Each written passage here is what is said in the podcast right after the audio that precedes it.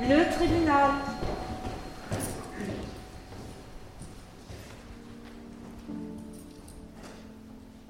Dans le box vitré, il n'est pas fier, Hakim. À Dax, il a déjà une autre procédure en cours pour violence conjugale sur Océane. Il avait interdiction de prendre contact avec elle. Sa voix tremblante vient s'écraser contre la vitre du box des prévenus du tribunal correctionnel de La Rochelle.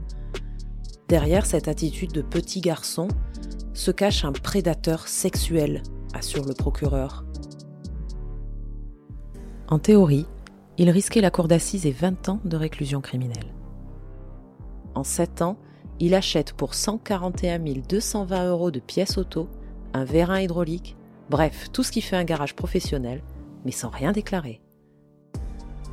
La Brigade nationale de recherche des fugitifs le retrouve terré dans un pavillon de Clichy-sous-Bois avec femmes et enfants. La justice croit tenir enfin le tueur de Smaïn. Il est mis en examen pour assassinat. Bienvenue dans Angle droit, le podcast de Sud-Ouest, par Sophie Carbonel, chroniqueuse judiciaire à l'agence de La Rochelle.